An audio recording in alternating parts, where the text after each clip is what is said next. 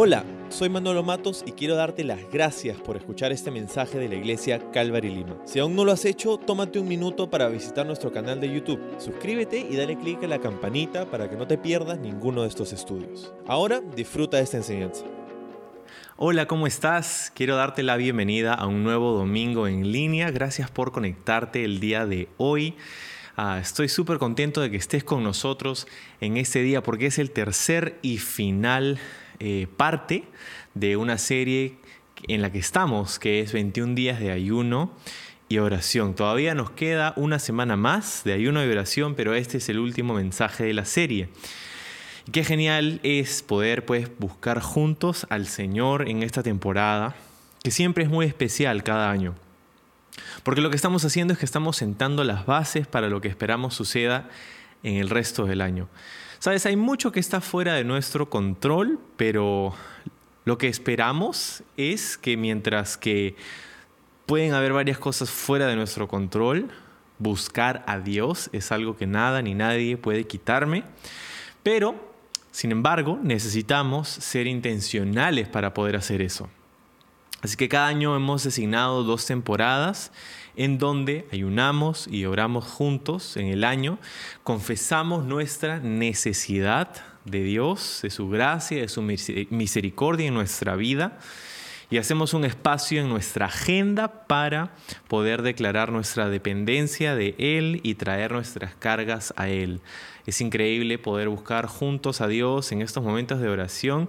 Todavía puedes conectarte esta semana de lunes a sábado a las 7 de la mañana aquí mismo por Facebook Live para orar juntos, empezando nuestro día orando. Eh, y nada, bueno, hemos estado teniendo una conversación durante las últimas dos semanas alrededor de estas importantes disciplinas de la vida cristiana. La oración, el ayuno, pero ahora quiero hablarte acerca de algo que es igualmente importante en nuestra experiencia como creyentes. Si se trata de relaciones. En un ratito te voy a decir el título de nuestro estudio el día de hoy, pero no te olvides de pasar por los comentarios, déjanos saber que estás ahí y, y, mándanos un saludo. Mientras lo haces, quiero contarte que el próximo domingo, estamos súper emocionados por el próximo domingo porque vamos a celebrar aquí en línea, en nuestros horarios habituales, los 20 años de Calvary Lima, 20 años de existencia de esta hermosa iglesia. Vamos a tener un programa especial, algunas sorpresas por ahí, unos saludos. Va a ser increíble poder pasar ese tiempo juntos, así que ya anda separando tu tiempo para que puedas participar con nosotros el próximo domingo, el domingo 21 de febrero. Puedes invitar a otras personas a que se conecten, a mirar el, eh, la transmisión de ese día que va a ser súper, súper especial. Qué increíble pensar 20 años de las misericordias de Dios en la vida de nuestra iglesia. Entonces estamos emocionados por poder celebrar eso. Bueno, el título para nuestro estudio el día de hoy en esta última parte de la serie 21 días de ayuno y oración es Círculos no solo líneas. Círculos, no solo líneas. Vamos a orar. Señor, muchísimas gracias por darnos un domingo más para poder venir a tu presencia juntos desde nuestras casas en esta situación en la que nos encontramos. Sabemos que tu palabra no está encadenada, no está en cuarentena, tu espíritu no está en cuarentena, Señor, sino que estás obrando a través incluso de momentos como estos en nuestra vida, en nuestro corazón. Sabemos que esto no escapa de tu control y que hay cosas que tú quieres hacer en nosotros y a través de nosotros en una temporada tan intensa y e importante como esta. Señor, así que háblanos, te pedimos en el día de hoy, en el nombre de Jesús. Amén. Amén.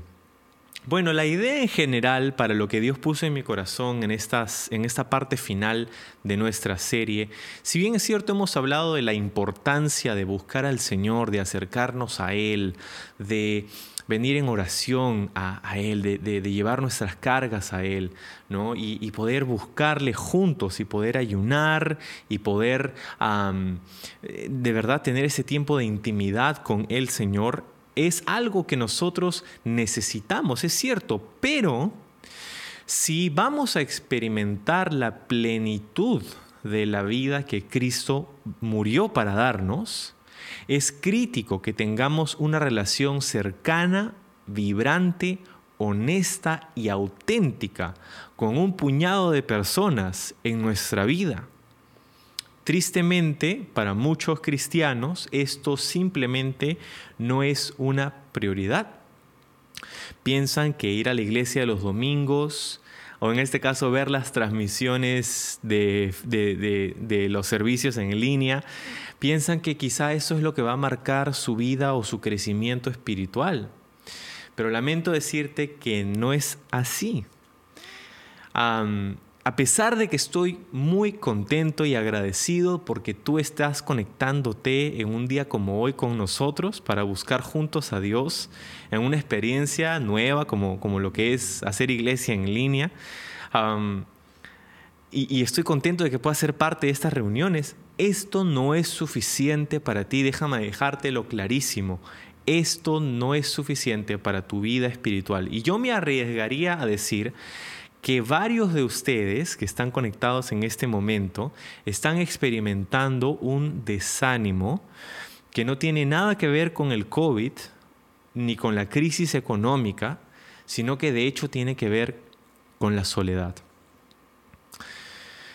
Estás orando quizá, estás leyendo la Biblia constantemente, son cosas que estás haciendo, incluso hasta te animaste a ayunar con nosotros durante este tiempo, pero sientes que algo te falta todavía. Y por supuesto que te falta porque no fuiste creado para estar solo.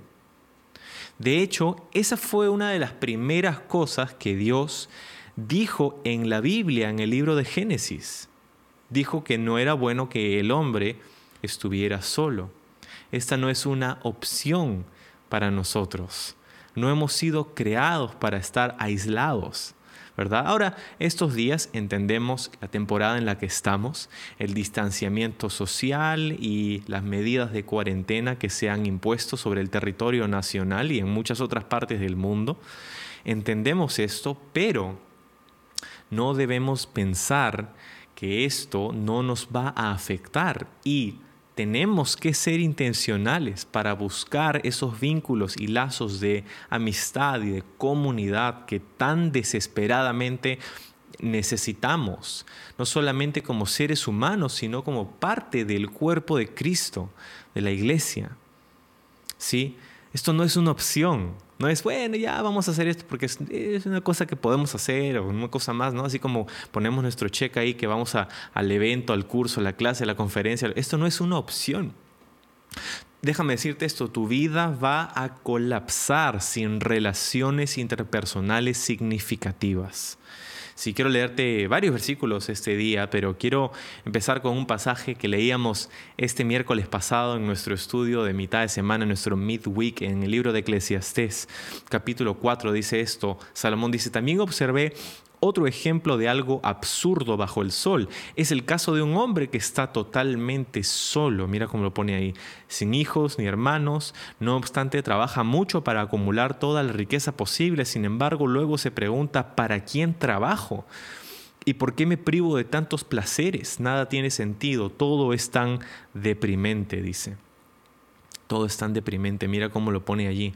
Es mejor ser dos que uno Continúa leyendo, porque ambos pueden ayudarse mutuamente a lograr el éxito.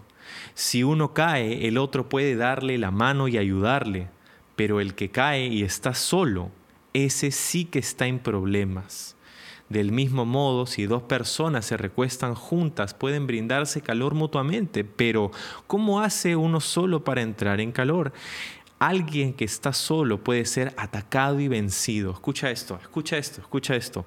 Alguien que está solo puede ser atacado y vencido. Si yo no sé cuán fuerte eres y todo lo demás, cuánto levantas el peso, no, pero lo que sé es que si estás solo vas a ser atacado y no importa cuán fuerte seas o cuán fuerte crees que eres, vas a ser vencido. ¿Sí? Pero dice, si son dos se ponen espalda con espalda y vencen. Mejor todavía si son tres, porque una cuerda triple no se corta fácilmente.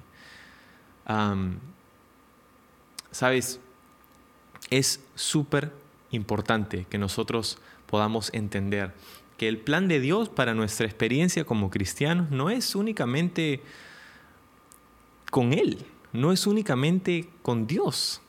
Nos ha llamado a ser parte de un cuerpo. Y al inicio del año hablábamos un poco acerca de esto, ¿no? cuando ah, estábamos en nuestra serie de Iglesia Esencial y ese estudio que dimos sobre las veces que en el Nuevo Testamento aparece la frase unos con otros y hablamos de, de este tipo de relación que Dios espera que haya entre los miembros de su iglesia. ¿sí? Ahora, cuando te decía que esta experiencia no es suficiente, te lo voy a comprobar.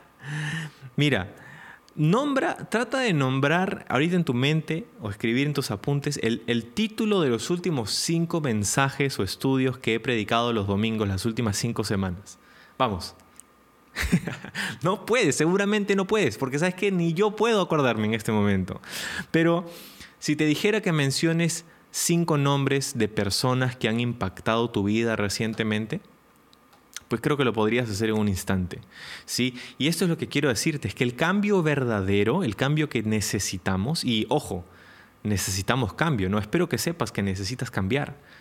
En una o dos o tres o veinte o diez cosas en tu vida, pero necesitamos seguir creciendo, siendo transformados. Ese es el proceso en el que Dios nos tiene como hijos suyos. Estamos siendo transformados, hemos sido redimidos, pero estamos siendo conformados a la imagen de Jesús.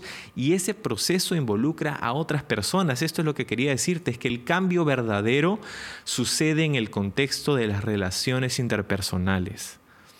Porque tu vida no es transformada por conocimiento, es transformada con relaciones.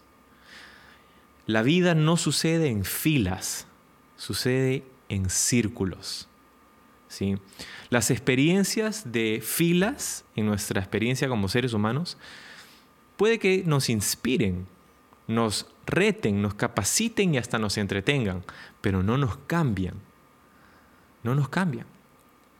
Y hay muchas experiencias de filas en nuestra vida, desde que somos pequeñitos, desde que estamos pasando por el colegio y luego la universidad, salones de clase, ¿verdad? Y, no es que esto no es importante, pero no es el conocimiento, no, es la experiencia de filas las que nos transforman, porque la vida no sucede verdaderamente en filas, sino en círculos. es en una experiencia de círculo en donde se encuentra el cambio, porque ahí está la relación interpersonal. ¿Sí? Y, vamos a la Biblia, porque hay muchos versículos que quiero leerte con respecto a esto también. Romanos 12, 5 dice, nosotros, hablando del cuerpo de Cristo, la iglesia, somos las diversas partes de un solo cuerpo y nos pertenecemos unos a otros. Mira lo que dice. Nos pertenecemos unos a otros. Otra traducción lo diría, nos necesitamos mutuamente nos necesitamos, somos interdependientes. Hay una necesidad que ahorita tú tienes, tú sientes quizá, de conexión, de pertenencia, de relación, de ser, saber que eres parte de. Todos necesitamos eso. Eh, y eso es algo clave en nuestro proceso, en nuestro caminar espiritual con Jesús. ¿Sí? Ahora, cuando se trata de, esta, de este tema de relaciones interpersonales, pues por muchos años se ha venido estudiando esto y la psicología y, todo esto, ¿no? Ahora, eh, mientras estaba pensando y estudiando acerca de esto y los versículos que, quiero presentarte en un momento, caí en cuenta de que había una, manera de ver las relaciones interpersonales en forma de cuadrantes para entender un poco más cómo funciona el tema relacional en el ser humano. ¿no? Y, hay cuatro, cuatro de estos cuadrantes, cuatro de estas áreas en las que nos relacionamos. Y creo que sería muy interesante que lo, que lo observemos a la luz de lo que la palabra de Dios nos dice respecto a ello. El, primero de cuatro, si quieres tomar nota, el primero de cuatro cuadrantes en los que como seres humanos nos relacionamos es el cuadrante público. El público. Son, eh, eh, todos nos relacionamos en ese lugar, en, cosas públicas, que, son cosas que yo sé y cosas que tú sabes. Cosas que yo sé y cosas que tú sabes. ¿no? Estamos ahí y muchos tenemos relaciones públicas, abiertas con, la gente. Ambos sabemos estas, estas cosas. Dice eh, Jesús, de hecho, en el Nuevo Testamento, él arremetió en contra de aquellos que únicamente se relacionaban en, lo público. De hecho, em, en Mateo 23 dice a los fariseos, todo lo hacen para que la gente, para que la gente los vea. Usan filacterias grandes, filacterias eran estas cajitas que tenían rollitos eh, con la escritura y los ponían en su frente, en sus, en sus brazos y adornan sus ropas con borlas vistosas. Se mueren por el lugar de honor en los banquetes y los primeros asientos en las sinagogas, porque la gente y porque la gente los salude en las plazas y que los llame rabí. Hay de ustedes, maestros de la ley, fariseos hipócritas, que son como sepulcros blanqueados, dice. Por afuera lucen hermosos, pero por dentro están llenos de huesos muertos, de muertos y podredumbre. Qué fuertes estas palabras que Jesús da a aquellos que se buscaban relacionar únicamente en el área pública, ¿no? Y, somos tentados a ello porque no hay mucho, no hay mucha vulnerabilidad necesaria. ¿Verdad? Son cosas que yo sé, cosas que tú sabes, estas relaciones interpersonales que son superficiales y como creyentes podemos caer en la tentación de estar y quedarnos en ese lugar con la gente de nuestra propia iglesia, entre los miembros de lo que la Biblia llama el cuerpo de Cristo. Entonces, Jesús dice, no es, no es eso lo que yo quiero para ti. No solamente relaciones públicas, sino que quiero darte una experiencia diferente, quiero que tú tengas relaciones distintas, ¿no? El segundo cuadrante de relaciones interpersonales es lo que he llamado fachada, fachada, ¿no? Son, son cosas que yo sé, pero que tú no sabes, cosas que yo sé, pero que tú no sabes, ¿no? Y creo que todos tenemos cosas con las que luchamos, todos tenemos cosas con, las, con, los, que, con que batallamos, ¿no? pero esa es, es una de las claves de nuestro desarrollo espiritual con el Señor, ¿sabes? necesitamos gente en nuestra vida con la que podemos compartir nuestra vida, que pueden saber las cosas con las que luchamos para que podamos orar unos por otros, interceder unos por otros. Mira lo que dice Pablo, Pablo lo pone de esta manera, dice en 2 Corintios 4, más bien, dice, nosotros hemos renunciado a todo lo vergonzoso que se hace a escondidas, no actuamos con engaño ni torcemos la palabra de Dios, al contrario, mediante la clara exposición de la verdad, nos recomendamos a toda conciencia humana en la presencia de Dios. Él dice, nosotros renunciamos a todo eso que se hace a escondidas. Qué importante versículo. Y quiero decirte algo, muchas veces nosotros pensamos que somos los únicos que luchamos con una u otra cosa y lo llevamos en silencio, pero deja y te digo que tu sanidad está limitada a tus secretos. Tu sanidad está limitada a tus secretos. Mira lo que dice Santiago 5, dice, confiésense los pecados unos a otros, no a Dios, dice. Confiésense en los pecados unos a otros y oren los unos por los otros para que sean sanados, para que sean sanados. No dice para que sean perdonados, el perdón nos lo, da Dios, pero dice para que sean sanados. Tu sanidad está limitada a los secretos que llevas y necesitas. Y, de repente, en este mismo momento, tú te puedes dar cuenta que necesitas contarle a alguien eso que no le has dicho a nadie. Quizás te has preguntado, ¿por qué tanto batallo con esto y no tengo victoria en esto y una y otra vez batallo con esto. Y quizás la razón es porque no has dejado a nadie entrar en ese área, en ese lugar. ¿Sí? Entonces necesitamos a personas en las que confiamos, que confían en nosotros, que nos aman por quienes somos verdaderamente y necesitamos, nos necesitamos unos a otros. El tercer cuadrante de relaciones interpersonales he llamado puntos ciegos, o se llama así, puntos ciegos. ¿no? Esas son cosas que yo no sé, pero que tú sí sabes. ¿no? Son cosas que yo no sé, pero tú sí. Y todos tenemos puntos ciegos. Todos tenemos esas cosas, ¿no? Ese es el típico, este, el, pedacito de espinaca en los dientes de una persona, o ahí el, el moquillo que está ahí, ¿no? Que no, no, no, sabe la persona. Yo no sé, pero tú sí lo sabes, ¿no? Este, todos tenemos puntos ciegos, todos tenemos cosas que, que, no, que no podemos ver acerca de nosotros y necesitamos a personas para poder ayudarnos a identificar y cambiar esos puntos ciegos. Proverbios 27, 6 lo dice así, las heridas de un amigo sincero son mejores que muchos besos de un enemigo. Dice, los besos de un enemigo no te sirven tanto como las heridas de un amigo sincero. Sí, necesitamos gente, yo necesito gente en mi vida que puede decirme las cosas como son. Ahora, no se trata que vas a ir a criticar a todo el mundo y que vas a simplemente pedir que la gente te critique, pero necesitamos ese feedback en confianza, en amor, ¿no? Eh, las heridas de un amigo sincero. Todos necesitamos por lo menos a uno o dos amigos sinceros o más. ¿sí? mira lo que dice Hebreos 3, dice, cuídense hermanos de que ninguno de ustedes tenga un corazón pecaminoso e incrédulo que los haga apartarse del Dios vivo. Más bien, mientras que dure ese hoy, anímense unos a otros cada día para que ninguno de ustedes se endurezca por el engaño del pecado. El engaño del el pecado. Es engañoso esto. Y es muy triste. Eh, en, estos, en estos días, en, estas últimas, en estos últimos meses, par de años, han habido varios escándalos de personas que eran prominentes en la fe cristiana, que cayeron, que perdieron sus ministerios, que perdieron su legado, que perdieron todo por haber sido engañados por una temporada extendida en el pecado. No podemos darnos el lujo de no tener personas en nuestra vida que saben las cosas con las que luchamos y batallamos. Son personas que amamos y nos aman a nosotros. No es cualquier extraño, no te estoy pidiendo que vayas y le cuentes a todo el mundo tus problemas, pero que podamos desarrollar relaciones interpersonales lo suficientemente cercanas y en confianza para que podamos saber cómo podemos animarnos, exhortarnos, ayudarnos mutuamente. Y esto es lo que debe suceder en la iglesia. Esto es lo que debe suceder entre nosotros.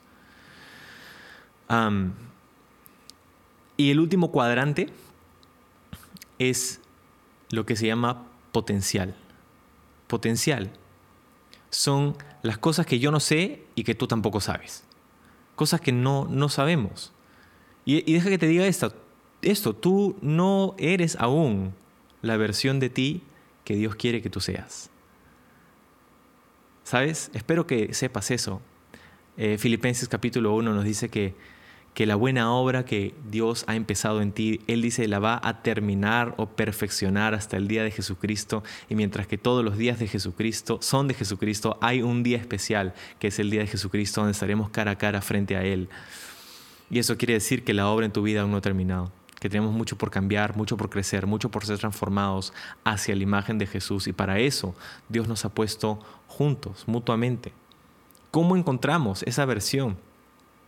¿Cómo somos cambiados y transformados? Obviamente por la obra de Dios en nuestra vida, pero eso sucede en el contexto de una relación personal, interpersonal, específicamente en nuestra conexión con el cuerpo, nuestra conexión con el cuerpo de Cristo. Mira lo que dice Proverbios 27, 17. Dice, para afilar el hierro, la lima. Para ser mejor persona, el amigo. ¿no? Eh, nos afilamos mutuamente. ¿no?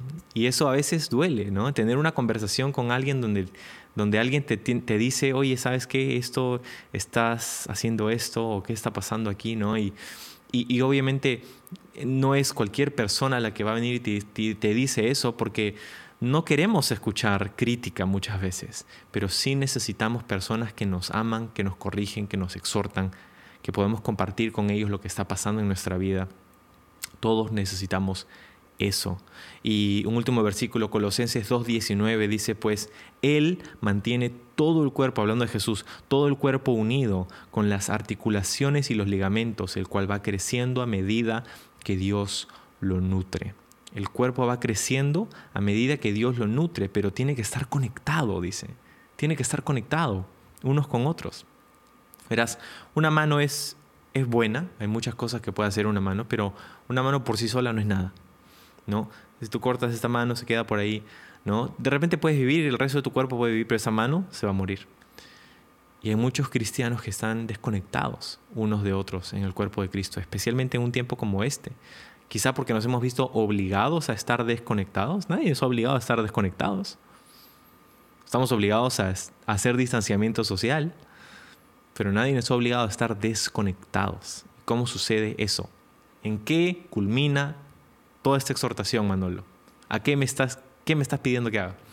Es muy profundo, ¿verdad? Es, no sé, no sé si, si, si, si, vamos a, si voy a poder comunicártelo efectivamente. No, es muy simple en realidad. Únete a un grupo de conexión. La próxima semana, el próximo domingo, que celebramos el aniversario de nuestra iglesia, vamos a lanzar la primera temporada del año de nuestros grupos de conexión. Busca uno. Piensa en empezar uno de repente. Es muy sencillo. la, idea es poder reunirnos en intereses comunes, quizá edades comunes, propósitos comunes, hay grupos abiertos, hay grupos con currícula. Necesitamos relaciones interpersonales sanas, auténticas, genuinas, transformadoras en nuestra vida. Únete a un grupo de conexión. Empezamos la próxima semana. Tienes unos días para pensarlo, para hacer un, espacio en tu agenda, para poder considerar esto que estoy diciendo en oración. Sabes, no podemos darnos el lujo de pasar por esta vida solos. No podremos experimentar todo lo que Dios tiene para nosotros, aparte de una relación o de una serie de relaciones interpersonales cercanas, genuinas en nuestra vida. Vamos a orar. Señor, muchas gracias por darnos este tiempo, por darnos tu palabra y animarnos en esto, Señor. es cierto que necesitamos tanto de ti, de tu gracia, de tu misericordia, pero también de unos de otros. En ese tiempo donde muchos se sienten solos, donde la depresión está subiendo, la ansiedad, esos sentimientos de desesperación, la soledad, Señor, es algo terrible que no, que no te agrada a ti. Y tú no nos has creado para vivir aislados y solos. Te pedimos que animes a cada uno de los que están aquí conectados a poder tomar el siguiente paso, para poder descubrir el verdadero propósito por el cual tú los has puesto aquí en una relación interpersonal con otros hermanos en la fe. Señor, gracias por este tiempo y oramos en el precioso nombre de Jesús. Amén.